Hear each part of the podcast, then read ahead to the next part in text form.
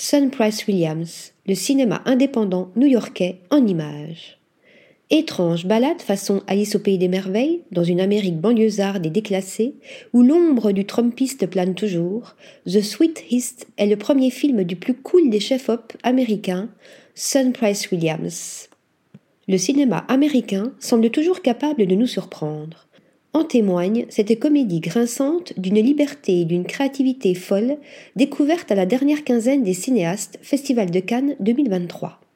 On y croise une galerie de personnages drôles et dérangeants, de l'intellectuel néo-nazi, le génial Simon Rex, à la colonie de joyeux djihadistes. Porté par la jeune Talia Ryder dans le rôle principal, le casting de The Sweet East fait se croiser plusieurs des nouveaux talents les plus hype du moment, comme Jacob Elordi ou Ayo et Debiri, The Beer. Au-delà de l'enthousiasmante écriture du film et de ses personnages, The Sweet East est aussi un film d'image.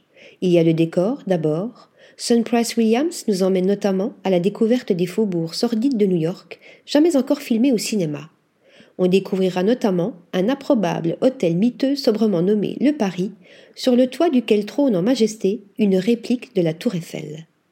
Les plans granuleux du film, tournés entièrement en 16 mm, sont aussi la signature de son auteur, directeur de la photographie autodidacte, au look de hypester new-yorkais, Sun Price Williams. C'est là que Williams rencontre Alex Ross Perry, qui deviendra une des figures du cinéma indépendant new-yorkais.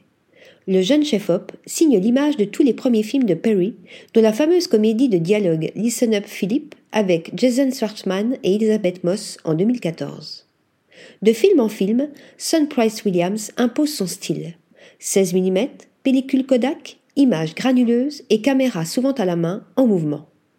Une esthétique dans l'héritage du cinéma indépendant des années 1970 qui va vite devenir la signature d'un nouveau cinéma branché, très vite imité par la publicité. Le film emmène les deux frères et leur directeur de la photographie à Cannes en compétition. Le monde du cinéma découvre alors ce chef-op tendance au style très identifiable.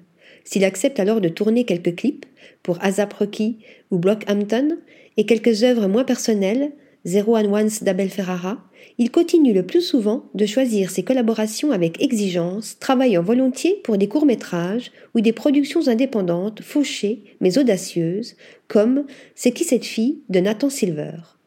Devenu cinéaste, Sun Price Williams n'éteint pas pour autant sa caméra.